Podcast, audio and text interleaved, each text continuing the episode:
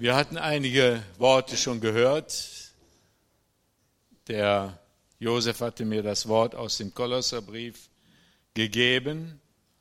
Und da will ich auch noch mal was drüber sagen, über dieses Wort Gottes. Ich habe wahnsinnig viel vorbereitet, aber ich weiß, ich werde nur einen Teil, einen ganz kleinen Teil davon sagen. Ich bete immer, Herr, schenk doch das, was was die Leute brauchen, nicht was ich mir jetzt so ausdenke, wo ich gerade theologisch dran bin oder was mir gerade so momentan äh, durch den Kopf geht. Mir geht viel durch den Kopf. Das kann meine Frau bestätigen, wenn sie mich dann mal anspricht. Aber äh, jedenfalls, das soll es nicht sein, sondern es soll das sein, was, was Gott für uns als Gemeinde hat, was, was wir nötig haben, was wir unbedingt brauchen für unser Leben. Und äh, ja, da müsst ihr auch dran beten. Na, da könnt, und wir alle, ne? Ich sitze ja nun jetzt auch die meiste Zeit und, und dann denke ich mir, na ja, das hat er wunderbar gesagt und das hätte er vielleicht anders sagen können oder so. Menschlich gesehen normal, ne? Aber ich bin ja auch daran beteiligt. Ich muss ja für den Betreffenden, der vorne ist, beten dass Gott ihm das richtige Wort gibt. Durch seinen Heiligen Geist. Na, wir sind ja keine Gemeinde, die äh, an die Beendigung der Gaben und der Leitungen des Heiligen Geistes glaubt. Da gibt es also eine ganze Menge in der, im christlichen Lager, die glauben, dass die Gaben und das Wirken des Heiligen Geistes, so wie in der Apostelgeschichte beschrieben, SIC, S-I-C, so wie in Apostelgeschichte beschrieben, dass diese Gaben aufgehört hätten. Das ist unsere Erfahrung. Aber wir dürfen niemals unsere Theologie und unsere Verkündigung nach unserer Erfahrung richten. Die Gaben, es gibt kein einziges Wort in der Bibel, keine einzige Stelle, die an irgendeiner Stelle irgendwie sagt, dass das, was in der Apostelgeschichte begonnen hat, dass das jemals aufhören würde, bis Jesus wiederkommt. Alles andere ist, haben die Leute sich aus den Fingern gesaugt. Und da gibt es große Bewegungen in Amerika besonders stark, die sagen, ja, das war mal, wir sind jetzt in der Laodicea-Zeit. Das ist eine falsche Lehre. Eine absolut falsche Lehre. Der Geist Gottes wirkt, wenn die Menschen offen sind, heute noch so, wie er in der Apostelgeschichte beschrieben ist. Und wenn du als Jünger Jesu einen Eindruck von Gott hast und ein Wort von Gott hast, dann solltest du das weitersagen. Und wenn du persönlich geleitet wirst, mit irgendjemandem zu beten, dann solltest du auch glauben, dass Gott das erhört und sollst du mit dem Betreffenden beten und vertrauen, dass Gott das tut, was du gebetet hast. Gott ist noch derselbe. Wir wollen nicht an irgendeine tote Religion, an irgendeine Theologie glauben, die irgendwann mal stattgefunden hat, sondern wir wollen an den frischen und lebendigen Gott glauben, den wir persönlich in der Bibel, dem wir begegnen in der Bibel, besonders in der Apostelgeschichte, in den Briefen, aber auch im Alten Testament überall an einen lebendigen Gott. Amen. Und deswegen, deswegen sind wir auch eine Gemeinde, die an die Wirkungen und an die Leitungen des Heiligen Geistes glaubt und das auch zulässt. Ich hoffe das zumindest. Und das kann manchmal schon mal so ein bisschen Chaos verursachen. Und dann ist es auch so, dass jeder anders ist. Jeder hat so sein Naturell. Gott nimmt dieses Naturell. Der eine Lobpreisleiter oder der eine Sänger ist so einer, der ganz starr da steht und das so als von Gott ansieht. Der hat das ebenso. Und der andere, dem hat Gott ein Naturell gegeben, das, das mitgeht. Gott benutzt dieses Naturell. Gott äh, verhindert das nicht.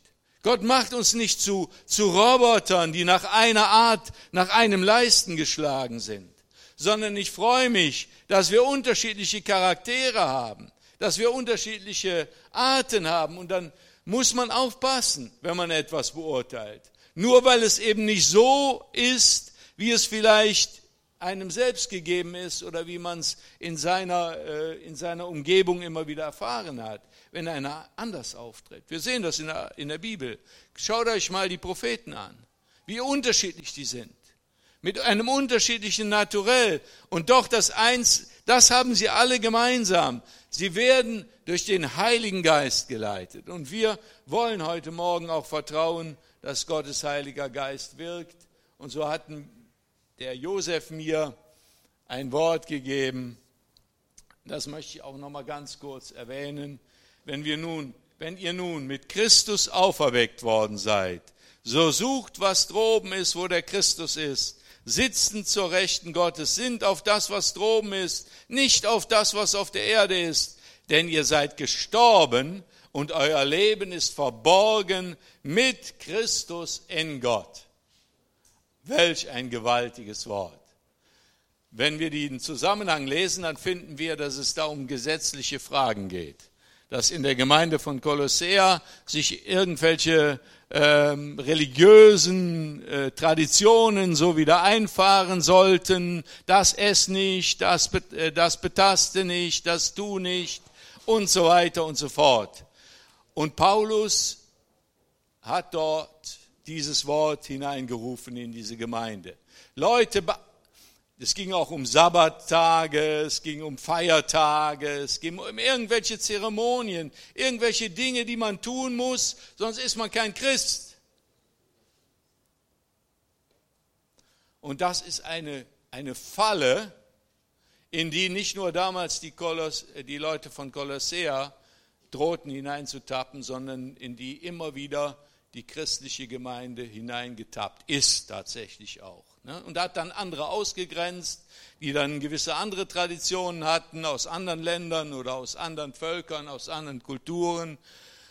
Und dann hat er gesagt, es kommt nicht darauf an, und Paulus sagt es auch im Römerbrief, es kommt nicht darauf an, ob einer am Fleische beschnitten ist, sondern der ist ein wahrer Jude, der es im Geiste ist, der am Geiste, im Geiste beschnitten ist und deutet darauf auf die Wiedergeburt an, auf das zentrale Thema, dass jemand von neuem geboren wird und dass er den Heiligen Geist hat und dass er dann durch den Heiligen Geist natürlich in Übereinstimmung mit dem Wort Gottes geleitet wird. Das ist ein wunderbares Wort. Ich weiß damals, als ich zum Glauben kam, ich muss das immer wieder sagen und das, da werde ich auch nicht müde dran. Aber ich habe so gebrannt, ich habe gedacht, ich brauche alles nicht mehr. Ich brauche alles nicht mehr. Steht ja da, wir sollen ja das, wir sollen ja nicht darauf sinnen. Führerschein, Blödsinn, irdisch. Beruf, ach du liebe Zeit, ich habe doch die Bibel. Ich kann doch auf die Straße gehen und kann predigen. Das haben wir ja auch fleißig getan. Ne? Und äh, ja, meine Güte, all diese irdischen Dinge, ne? diese niedrigen Dinge, mit denen wir uns dann da beschäftigen, steht doch da. Steht doch da, muss man nicht. Naja, und ob ich dann heiraten will, das war damals durch mein voriges Leben, hatte ich sowieso in gewisser Weise die Nase voll gehabt, muss man wirklich sagen. Und äh, dachte ich, naja, irgendwann. Ja, das war so mein Stand. Ne? Und da sind viele dann früher, in christlichen Erweckungen war das so. Die sind dann in diese Richtung gegangen. Dann haben sie Klöster aufgemacht, dann haben sie der Welt entsagt, dann sind sie weit rausgegangen, um ja nichts mit dieser bösen Welt zu tun zu haben. Ja, und das war, für eine Zeit ist das mal gut. Ich will mal so sagen, für eine Zeit ist gut. Wenn man sich mal zurückzieht, in ein Refugium und Gottes Gegenwart sucht, Gottes Angesicht. Tu das, tu das fleißig, geh mal raus und nimm mal einen halben Tag Zeit, um wirklich zu Gott zu beten, zu ihm zu schreien, seine Gemeinschaft zu suchen. Das ist so wichtig. Aber dann wird Gott, wenn er dir begegnet ist, wird er dich wieder dahin schicken, wo du herkommst. Er wird dich wieder in die Umgebung schicken, zu den Leuten, wo du herkommst. Ja, und dann bin ich dann äh, wie gesagt, dann auch wieder dahin, immer Gernot, hör mal, du hast doch mal ein Studium angefangen. Äh, wie wäre das, wenn du das mal weitermachst? Studium. Steht doch, trachtet nicht nach hohem, sondern zu den niedrigen Studium. Meine Güte, welch ein Hochmut, welch ein geistlicher Hochmut. Aber ich will mal so sagen, in Wirklichkeit war das Hochmut. In Wirklichkeit, das habe ich Gott sei Dank erkannt, war das Hochmut. Bin dann zum Studium wieder gegangen, habe mich wieder zurückgemeldet da und habe mein Studium auch vollendet. Ich will die Einzelheiten gar nicht sagen. Jedenfalls hat Gott mich dann in ein ganz normales bürgerliches Leben hineingeführt. Ich bin also Lehrer geworden, habe dann geheiratet und wie ihr alle wisst, Kinder und so weiter. Und wisst ihr, das ist genau die Sache. Gott führt uns in das Leben hinein. Und genau in dem Leben, mit Auto, sogar mit Haus, wir haben Gott sei Dank auch ein Haus kriegen können. Stell mal vor, welch, ich hatte auch noch gedacht, Mensch, so ein Haus, niemals. Nein, da ging ich da, ich weiß noch, da war ich frisch bekehrt, da ging ich da an so toll, tollen Häusern vorbei. Nein, ich brauche, ich habe Jesus. Ich brauche das alles nicht. Ich habe Jesus. Aber durch die Lebensumstände ist es tatsächlich ist uns ein Haus zugefallen, kann man wirklich sagen. Und äh, das musste auch gepflegt werden. Du kannst doch nicht so ein Haus verlottern lassen. Ne? Da dachten wir auch, ach, diese irdische Sachen, meine Zeit, die Blümchen da, gießen und Blümchen pflanzen und ach, äh, all diese Sachen. Und dann, ja, und dann musste ich auch noch Möbel anschaffen. Ne? Ach, Möbel, paar, paar Apfelsinenkisten zusammengezimmert. Ne? Ein Jünger Jesu braucht da keine Möbel. Er muss doch allem entsagen. Alles Christ, ein Christ muss allem entsagen. Ja. Und äh, wie gesagt, ne?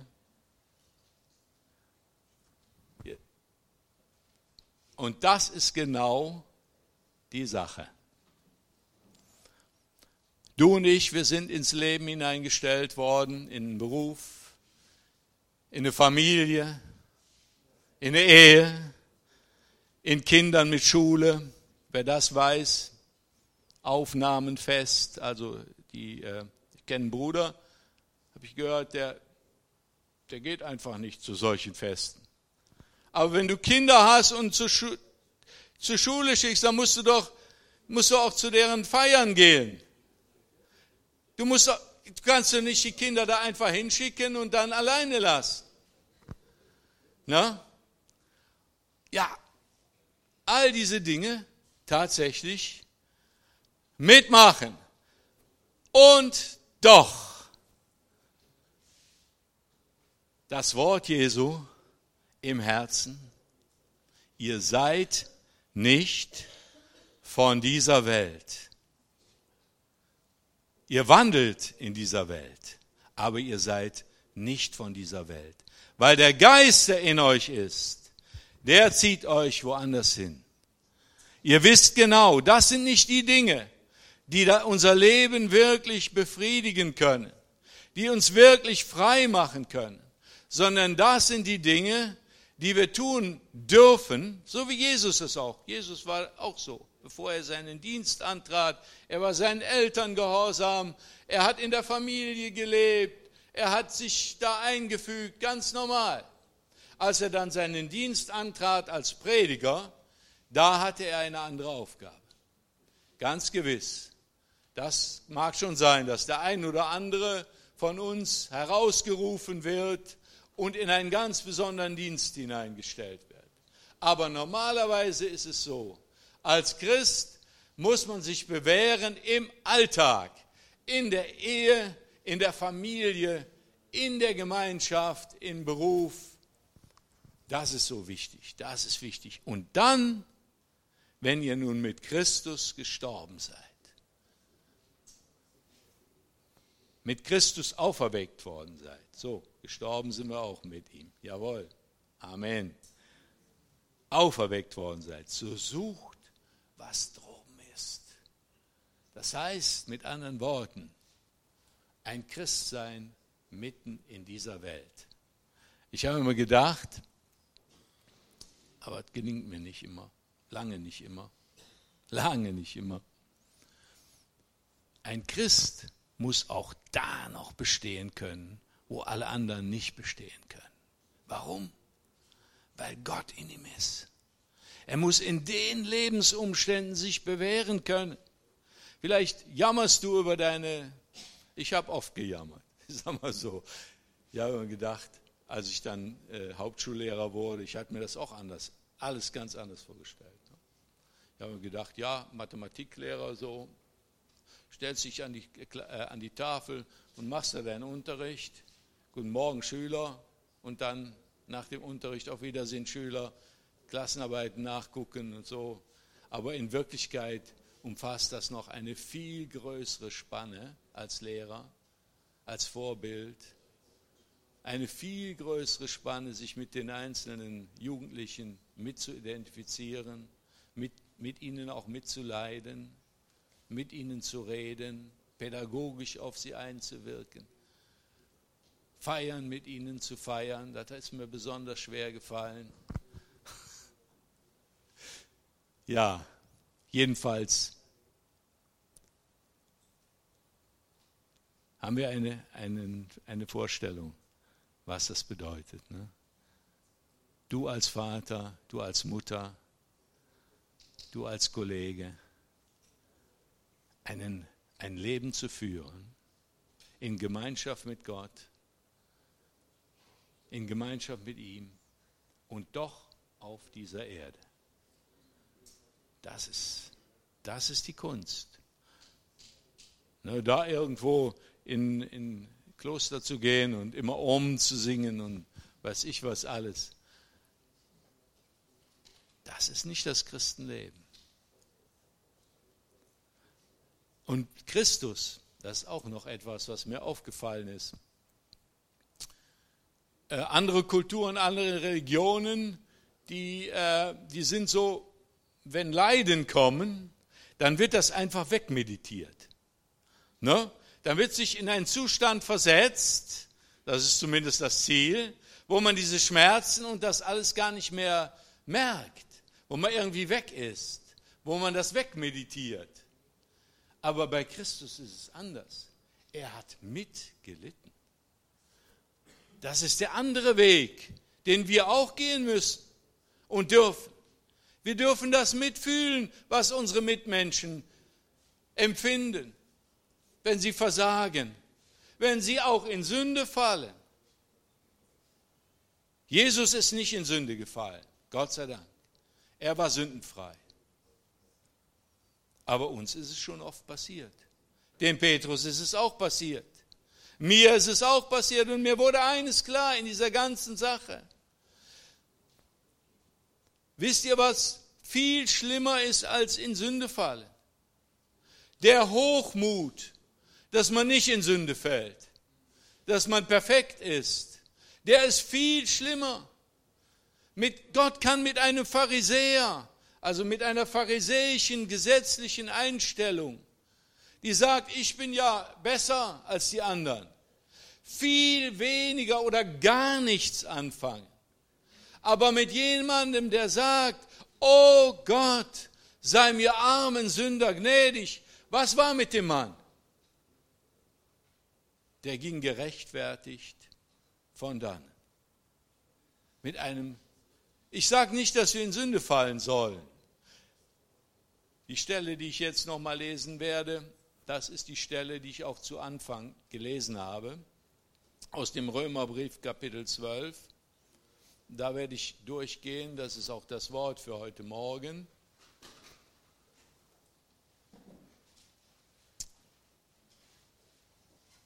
Aber, aber, es ist wie gesagt so, wenn einer gewisse Dinge durchgemacht hat, dann kann er auch mitempfinden, was ein anderer durchmacht. Denk, erinnern wir uns daran, wenn wir, wenn wir in gewisse Situationen kommen, wenn wir Nöte haben, wenn wir Anfechtungen haben, denk daran. Du machst Dinge mit, die andere auch durchmachen. Und wenn du Gottes Hilfe und Durchtragen und Vergebung erlebst, dann bist du in der Lage, viel besser anderen zu dienen und zu helfen, als wenn du es nicht gemacht hättest. Denken wir daran. Denn die Bibel sagt deutlich, ganz deutlich, dass wir als Christen nicht irgendwelche Priester haben, der Volker und der Daniel und ich und der Josef und ein paar andere noch, das sind die Priester und ihr alle seid das, das mindere Volk, sondern ihr alle, ihr alle, jeder einzelne von euch, die ihr Christus nachfolgt, die ihr wiedergeboren seid, die erneuert seid im Heiligen Geist, ihr seid dazu berufen, Priester Gottes zu sein, an dem Ort, an den Gott euch hingestellt hat. Ihr habt diese hohe Berufung, andere zu tragen, anderen zu helfen, Seelsorger zu sein. Das ist herrlich, ne? das ist gewaltig. Stellt euch das mal vor. Das ist unsere Berufung, Priester Gottes zu sein, jeder einzelne von uns. Du Mutter in deiner, in deiner Familie, du Vater, du Opa, du Oma, Priester Gottes zu sein, heilige Hände hochzuheben für eure Kinder und Enkel und für alle Nachbarn. Ist das nicht eine wunderbare Berufung? Ist das nicht herrlich? Also das macht mein Herz wirklich ich muss sagen, wenn ich das denke, dann denke ich, oh, das ist doch herrlich und wunderbar, wozu Gott uns berufen hat. Deswegen nennt die Bibel uns auch Heilige, weil wir Gott gehören. Wir gehören nicht mehr dieser Welt. Wir gehören nicht mehr dem System dieser Welt, sondern wenn wir getauft sind auf den Namen Jesus, wenn wir seine, seine Erneuerung im Heiligen Geist erlebt haben, dann gehören wir zum Reich Gottes. Und auch wenn wir fallen und wenn wir gesündigt haben, wenn ein Kind ungehorsam war, wenn es sich verirrt hat, ist es trotzdem noch das Kind des Vaters. Wir gehören zum Reich Gottes. Lass uns daran denken. Wir vergessen das so oft. Im Alltag, wir messen uns dann mit den anderen. Das geht uns allen so. Aber lass uns da immer wieder dran erinnern. Gott ist unser Vater, nicht der Teufel. Und der Teufel ist besiegt. Jesus ist unser Vater. Jesus ist unser Vorbild. Er ist überhaupt das beste Vorbild, was es gibt. Nenn mir irgendein anderes Vorbild, das du aus der Weltgeschichte kennst. Irgendeinen Religion, Religionsführer, Mohammed, Buddha, wer auch immer. Kein Vorbild kam an Jesus. Und ihm gehören wir. Und ich will auch keinem anderen nachfolgen. Ich bin schon anderen nachgefolgt und manchmal zeitweise auch wieder so ein bisschen geschlingert. Aber ich will Jesus nachfolgen. Ich möchte ihm gehören, möchte ihn widerspiegeln. Ich gehöre ihm, ja, aber ich möchte ihn auch widerspiegeln. Ich möchte, dass mein Leben nicht spurlos vorbeigeht, sondern dass ich eine Spur hinterlasse.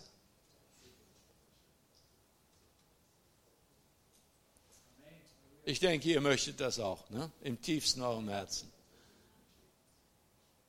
Halleluja. Amen. Dann stellen wir uns die, dieses Bild, das steht mir jetzt vor Augen, wie Jesus vor Pilatus steht. ich ich habe nachgeguckt, ob ich so ein Bild finde irgendwo. Aber ich finde kein Bild, was mir vor Augen steht. Diesen Mann mit der Dornenkrone mit dem blutüberströmten Gesicht. Und der Pilatus da in seinem, seinen tollen Gewändern, da so. Und Jesus sagt, mein Reich ist nicht von dieser Welt. Ich bin gekommen, um von der Wahrheit Zeugnis abzulegen. Jesus ist der Weg, die Wahrheit und das Leben. Lass uns ihm nachfolgen. Du, der du vielleicht wankend geworden bist, weil du so viele andere Dinge gesehen hast. Mach den Bund wieder neu mit ihm.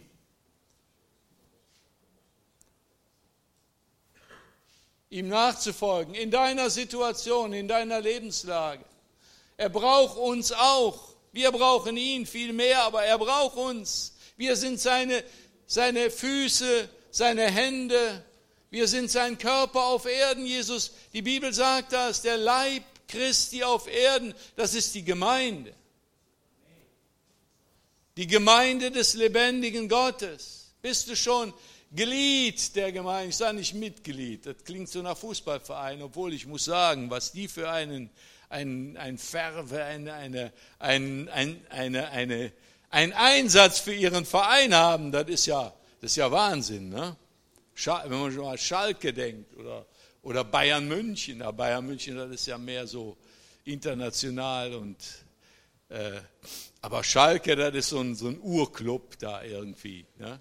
Was die da für einen Einsatz haben, wie ernst die das nehmen und haben auch Freude und Spaß, klar, aber wie ernst sie das nehmen. Glied der Gemeinde, eingegliedert, als Stein, als Bild. Wir sind keine Steine, wir sind lebendige Steine, ja? Eingemauert mit in die Gemeinde, in die Stadt des lebendigen Gottes. Sind wir das schon? Haben wir das schon, haben uns das schon mit abgefunden oder?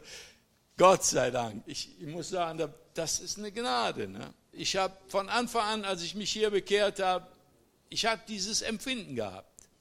Ich wusste, hier bin ich zu Hause, das ist meine Gemeinde, das ist der Tempel des lebendigen Gottes.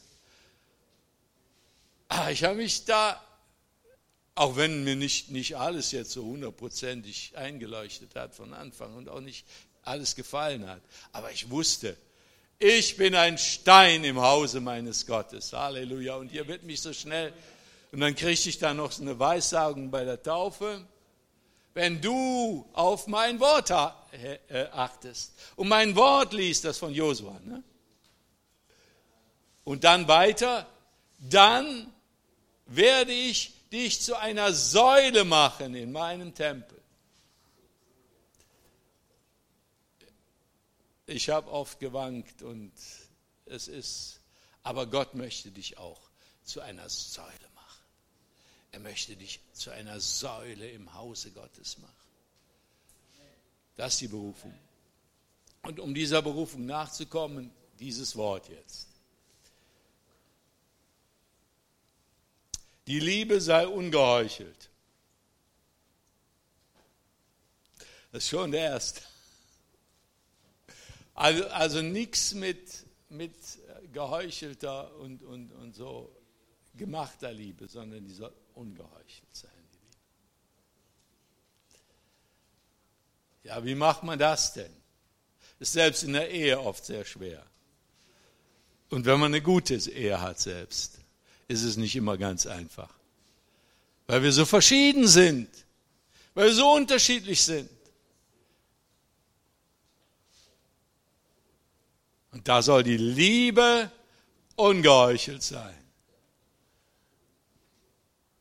Wie Gold soll sie sein. Meine lieben Geschwister, da müssen wir beten. Ne? Da müssen wir beten. Denn das können wir aus eigener Kraft nicht produzieren. Das schaffen wir aus eigener Kraft nicht. Ich muss dann oft denken, wenn, wenn geheiratet wird und dann da sagt, ich will dir treu sein in guten und in schlechten und ich will dich tragen bis zum Ende. Und wenn ich das so höre und das ist natürlich gut, wenn wir das so sagen und wenn wir das so meinen, aber ich will dir mal sagen, wenn Gott dir nicht hilft, dann schaffst du das nicht und wenn du der Beste wärst.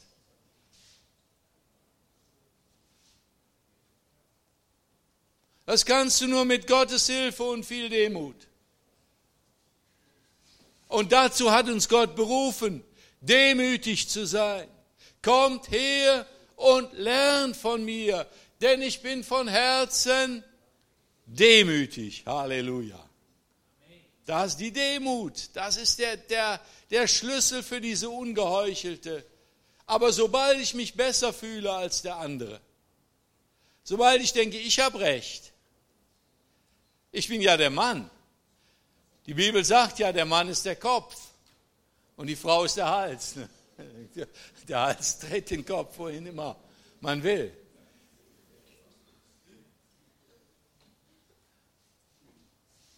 sobald ich darauf stehe, das Haupt, dieses Wort, der Mann ist der Haupt, das ist für die Frau gesagt, nicht für den Mann. Für den Mann ist gesagt, dass wir unsere Frau lieben sollen, wie Christus die Gemeinde geliebt hat. Das für den Mann, das für mich. Das andere ist für meine Frau. Ja, anders geht's nicht. Leute, ich sag's euch, das ist so. Die Liebe sei ungeheuchelt. Also, Gott muss uns helfen. Ne? Verabscheut das Böse. Das ist immer wieder ein Kampf, denn das, das Böse, das kommt nicht so wie, der, wie man Satan mit einem, mit einem Pferdefuß und mit einem, mit, äh, mit einem bösen Gesicht, so als Satan so. Nee, das ist ein ganz eleganter Mann, ein schöner Mann. Das ist ein boah, das Böse kommt nicht in dem Gewand, in dem schlechten Gewand, sondern es kam so lieblich, so fein daher. Das kommt, bei Jesus ist das Böse so gekommen, dies geschiehe dir ja nicht. Da sagt er, weiche hinter mich, Satan, zum Petrus. Das Böse. Aber wir sollen uns verabscheuen. Gott möchte uns Augen geben, dass wir durchblicken, dass wir erkennen, wo das Böse ist und dass wir es verabscheuen. Und er möchte uns auch die Kraft dazu geben, es zu verabscheuen und uns nicht ans Böse haften. Denn wenn wir uns mit unserer Seele an das Böse haften, darin verlieben, was wird mit uns passieren? Wir werden selber böse. Wir werden selber böse. Deswegen sollen wir uns an Gott festhalten. Denn wenn wir uns an Gott festhalten, der gut ist, was werden wir dann? Wir werden gut. Halleluja. Das, was mit dem wir umge uns umgehen, Umgang haben, das prägt uns. Deswegen ist es auch so wichtig, was Jesus sagt, haltet an am Gebet oder betet ohne Unterlass, damit ihr nicht in der Versuchung fallt. Die Versuchung kommt. Die Anfechtung kommt. Der Gegenwind kommt hundertprozentig. Schon wenn du hier rausgehst, schon hier Denkst du, der Teufel hätte Respekt hier vor uns? Der geht hier durch die Reihen und säuselt ins Ohr und sagt, ach, was der da erzählt. Quatsch, was der da erzählt. Er hat es ja auf mich abgesehen. Ich habe es auf keinen abgesehen. Ich habe es auf mich abgesehen. Machen wir so sagen. Ich predige mir das auch immer selber. Jesus möchte, dass wir mit ihm Gemeinschaft haben. So, ich will aber jetzt nicht mehr so, so, so lange machen, sonst. Ihr könnt es auch selber lesen. Ich habe mir manchmal gedacht, wenn ich gepredigt habe, habe ich gedacht, ach, hättest du das einfach nur vorgelesen, das ist doch viel besser da, als, als du das da erzählt hast. Aber nein, ganz ehrlich, die Bibel sagt deutlich, die, der Glaube kommt aus der Predigt. Es, sie hätte ja auch sagen können, der Glaube kommt aus dem Wort Gottes. Dann würden wir Spitzbugen hingehen, würden uns das Wort Gottes nehmen, würden nicht mehr in die Predigt kommen. Denn das Glaube kommt ja aus dem Wort Gottes. Ne? Natürlich kommt der, die Predigt aus dem Wort Gottes. Aber die Predigt muss immer auch eine zeitgemäße Auslegung des Wortes Gottes sein, für die entsprechende Zeit, für die entsprechenden Notwendigkeiten. Deswegen ist es so wichtig, dass der Prediger, der predigt, wirklich betet und sagt, Herr, was muss ich predigen heute Morgen? Was muss ich sagen, damit das Wort Gottes gepredigt wird, damit die Gemeinde aufgebaut wird, damit dein, dein Geist durchfahren kann? So wie so eine Harke, ne? so, aber eine gute Harke, nicht so nicht jetzt was Böses, aber ist schon manchmal das Wort, denn das Wort Gottes ist schärfer als jedes zweischneidige Schwert. Jawohl. So, jetzt nochmal. In der Bruderliebe seid herzlich zueinander. Herzlich zueinander. Deswegen bin ich auch immer so versucht, manchmal die Leute so ganz herzlich zu drücken. Meiner Frau gefällt das, mein, ne, darf ich jetzt nicht sagen. Aber wenn ich so merke, da ist einer, der, der, der braucht so einen Drücker, dann drücke ich den mal ganz fest. Und bete währenddessen. Und ich habe so den Eindruck, die spüren das auch. Na, das ist so wichtig. Herzlich. Ne? In Ehrerbietung einer dem anderen vorangehend. Ehrerbietung, ja, da fehlt es mir noch bin manchmal ziemlich von mir selbst so überzeugt. Ne? Das ist nicht so gut. Jesus, von Jesus heißt, er hatte keinen Gefallen an sich selber. Interessant, ne? Ja, er wollte den Willen des Vaters tun. Das war seins.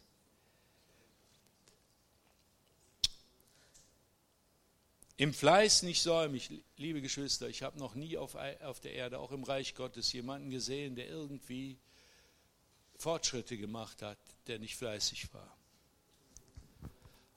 Also bestimmt, lass, ich meine jetzt nicht den deutschen, den deutschen Schweißgeruch, Schweiß, Fleiß, so diesen Keinsfleiß, den meine ich jetzt nicht.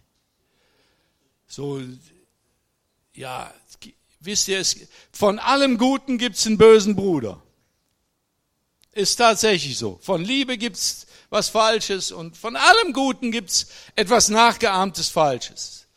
Ganz durchgehen durch alle Kategorien, hundertprozentig. Der Teufel versucht alles nachzuahmen.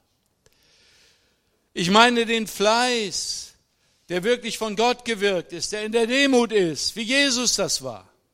Aber so ist es. Guckt euch mal die Jünger an. Wo wurden sie berufen? Als sie die Netze flickten, als sie fleißig waren. Fleiß ist wichtig. Das ist eines der ersten Grunddinge, die Gott sei Dank Gott mir auch beigebracht hat am Anfang. Ich war auch so ein Hippie, wisst ihr, so eine Hippie-Art hatte ich mehr. Aber als ich dann gläubig wurde, da habe ich fleißig studiert. Gott sei Dank hatten wir ja auch einen Prediger, den alten Vater Krüger, der hat, der hat da Wert drauf gelegt. Ne? Der hat uns da zurechtgestutzt. Fleiß ist sowas Wichtiges. Fleißig sein. Und eins hat mich auch zum Denken gebracht. Ei, du fauler und böser Knecht. Faulheit ist oftmals sehr nah an Bosheit denken wir an den, der nicht sein Pfund einsetzen wollte, na? der sein Pfund einfach vergraben hat. Lass uns fleißig sein, fleißig im Gebet, fleißig im Gott dienen, fleißig in der Gemeinschaft mit ihm und fleißig im Fleiß nicht säumig, brennend im Geist, im Heiligen Geist brennend. Das war der Schlüssel der ersten Christen. Deswegen haben sie sich so verbreitet, nicht weil sie so eine tolle Theologie hatten, sondern weil sie brennend im Geiste waren. Weil sie brennend waren. Ein Apollos, da ist es, der war brennend im Geiste. Boah, eine Feuersbrunst. Da fehlt es bei mir sehr oft. Sehr oft. Ja, dem Herrn dienend, in Hoffnung freut euch, in Bedrängnis hart aus, in Hoffnung. Also, wenn du gebetet hast für etwas, dann erwarte das auch, dass es kommt. Wir sagen, glaube das auch, aber ich finde das Wort Glaube, das ist so abgegriffen. Das Wort erwarte ist besser. Erwarte das, dass es kommt. Aber oft kommt es nicht sofort. Das finden wir bei Zacharias und Elisabeth. Die haben lange für ein Kind gebetet. Und die haben das auch erwartet, dass Gott hört. Glaube ich. Ganz gewiss. Aber wie lange hat das, wie lange hat das gedauert? Oder bei Abraham? Und diese Zwischenspanne, die nennt man wie? Hoffnung. Das ist die Hoffnung, wenn du gebetet hast für Dinge, die Gott dir gegeben hat, für die du beten auch sollst. Ich meine nicht jetzt Mercedes-Benz oder so. Jetzt so, oh Lord, would you give me a Mercedes-Benz? Damals spöttisch dann. Gott kann, Gott kann dir auch wunderbares Auto geben, klar, selbstverständlich, alles wunderbar. Aber wenn Gott dir ein Gebet aufs Herz gegeben hat und du hast gebetet. Die Zwischenzeit, das ist die Hoffnung. In Hoffnung. In Hoffnung freut euch. In Hoffnung freut euch. In Bedrängnis hart aus. Bedrängnis kommt. Lieber, Gott sorgt dafür, dass jeder von uns durch einen gewissen Feuerofen geht. Ich habe bisher noch keinen, der mit Jesus gegangen ist, gesehen, der nicht durch gewisse Feuerofen gegangen ist. Manch einer sagt es nicht so, der behält es mehr so für sich und Gott. Und beim anderen sieht man es deutlich. Und manche sind durch schwere Feuerofen gegangen, auch hier in unserer Gemeinde, ohne dass wir verfolgt sind.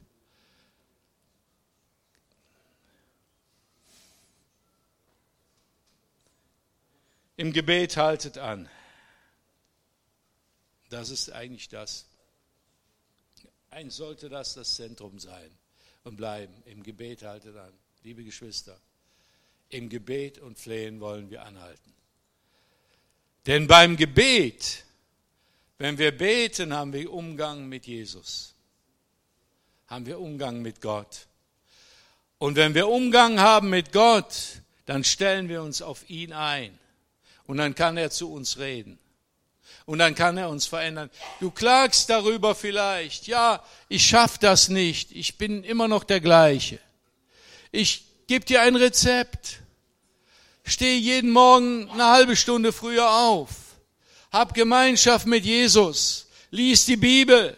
Bete zu ihm. Und er wird dich verändern. Und das Lob und der Ruhm ist dann nicht bei dir, sondern der ist bei ihm, weil nicht du dich verändert hast, sondern er hat dich verändert. Hab Gemeinschaft mit Jesus, lies in seinem Wort. Tu das, wenn du über bestimmte Dinge, und wir haben alle Dinge, mit denen wir zu kämpfen haben. Alle, jeder einzelne von uns hat Dinge, mit denen er zu kämpfen hat. Bitte, bitte, tu das, nimm es dir vor und wenn es dann mal nicht klappt, tu es dann trotzdem immer wieder. Sei nicht enttäuscht, wenn du es mal nicht so getan hast. Aber suche es immer wieder. Suche immer wieder, wie die bittende Witwe in Lukas 18.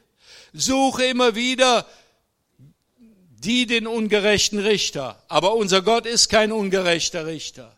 Gott ist ein wunderbarer Vater, der uns erzieht und der uns gibt. Suche das Gebet täglich und lass dich von ihm verändern und dann wirst du Sieg über die Sünde bekommen. Das ist der Weg. Amen. Und das war jetzt auch mein Abschlusswort. Gott segne euch. Könnt ihr euch auch noch weiter durchlesen. Ist alles, jeder einzelne Satz ist eine Predigt für sich. Okay, gut.